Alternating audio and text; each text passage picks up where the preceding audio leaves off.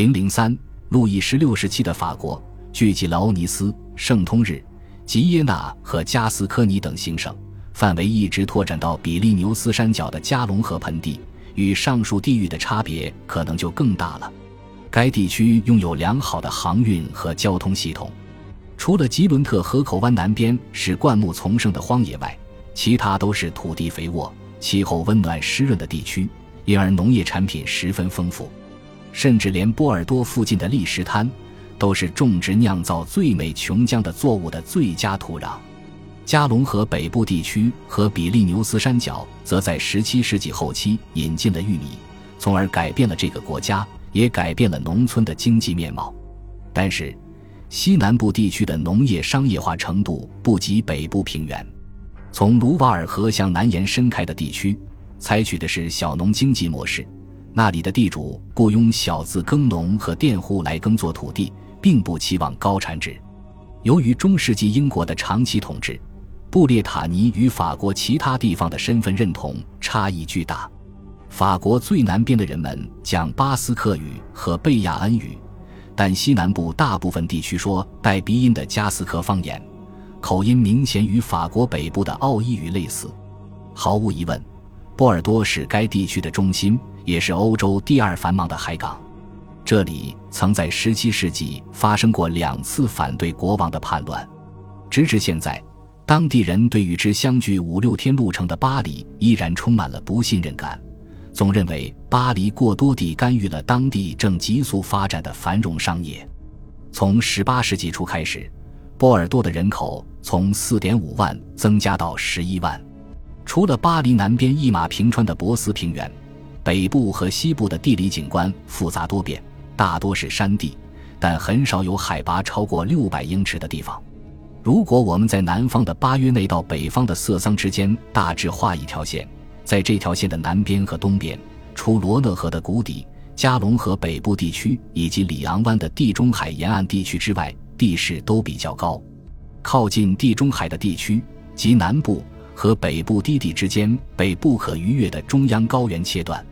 中央高原是一个偏僻多山的地区，经济十分落后，人们的生活只能靠季节性的迁徙来维持，而人们通常是向低地迁徙，最远甚至到达加泰罗尼亚。中央高原上当然也有土壤肥沃的河谷，在稍高一些的地方，不少农民有自己的小块土地，但他们只能做到自给自足，甚至越来越依赖板栗而不是谷物来养活激增的人口。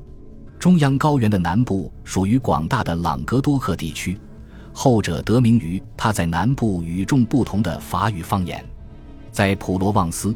南方方言几乎成为一门独立的语言，所有南方人说起话来都像是意大利人或者西班牙人，和中央高原以北的居民大不相同。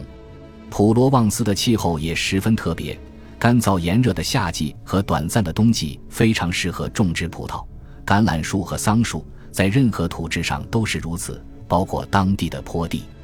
朗格多克居住着二十五万新教徒，他们大多数聚集在尼姆、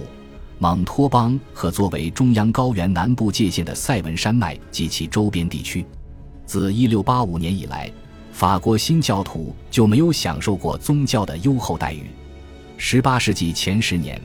狂热信奉圣经的农民掀起了血腥的卡米萨派运动，点燃了宗派对抗的火种。路易十六坚决铲除异教之后，这种对抗与怀疑有所减少，但从未消失。随着时间的推移，法国中央政府已不再以最严厉的法律对付持意见者，何况是自治传统悠久、权力有限的省份。朗格多克每年在蒙彼利埃召开的三级会议由主教们主持，但图卢兹高等法院自1762年起就变得臭名远扬，这是因为伏尔泰指责其为新教徒让卡拉斯的司法谋害者。普罗旺斯和朗格多克一样，也有自治的传统，但形式有所不同。艾克斯省高等法院的主席由督办官担任，税收则由公众议会管理。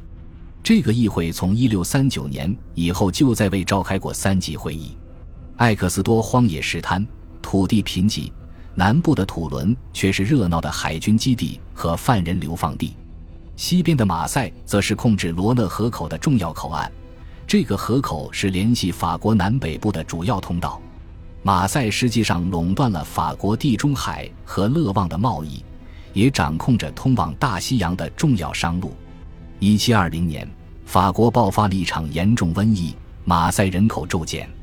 四十年后才有所回升。一个英国游客写道：“这里的百姓习俗野蛮粗鲁，这一点更像是共和国而不是君主国。”很多北方人在看到南方人时，也会同意这一说法。毫无疑问，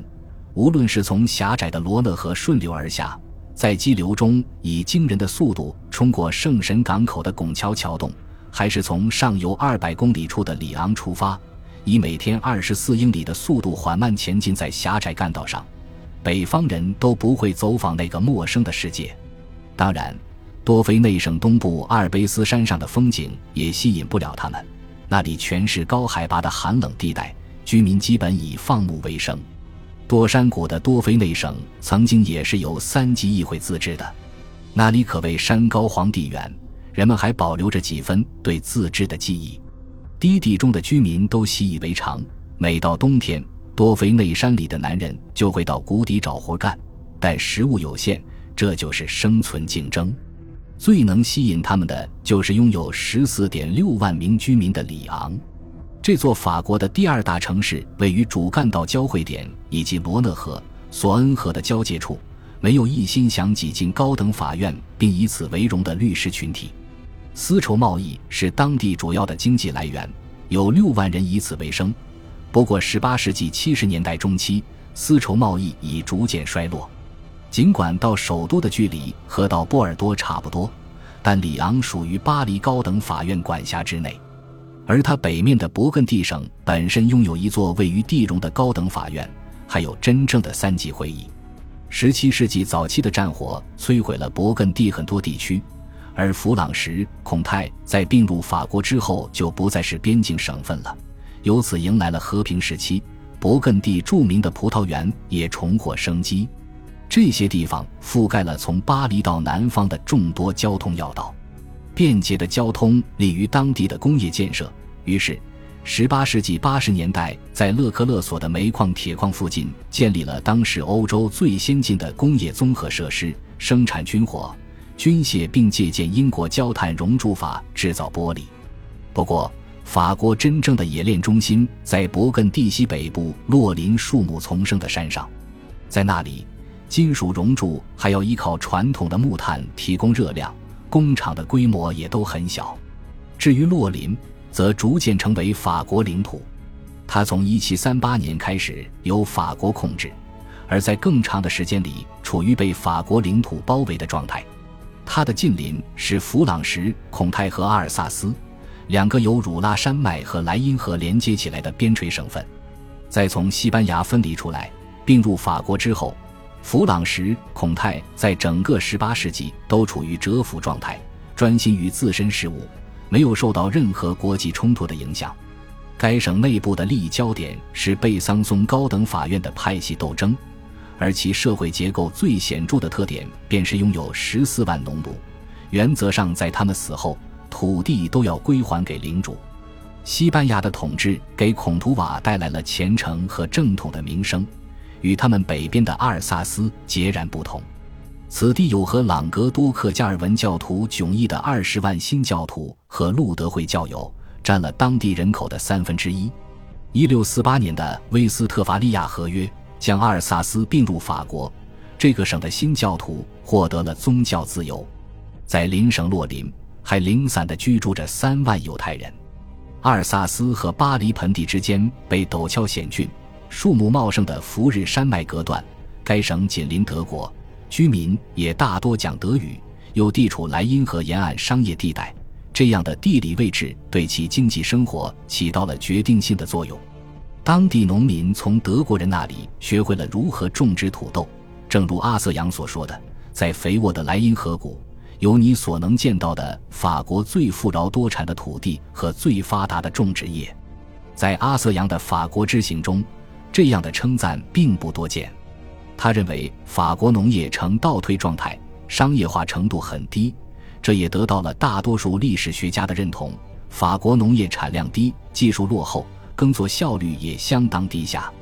十八世纪中叶，曾有一些专家积极倡导采用新方法，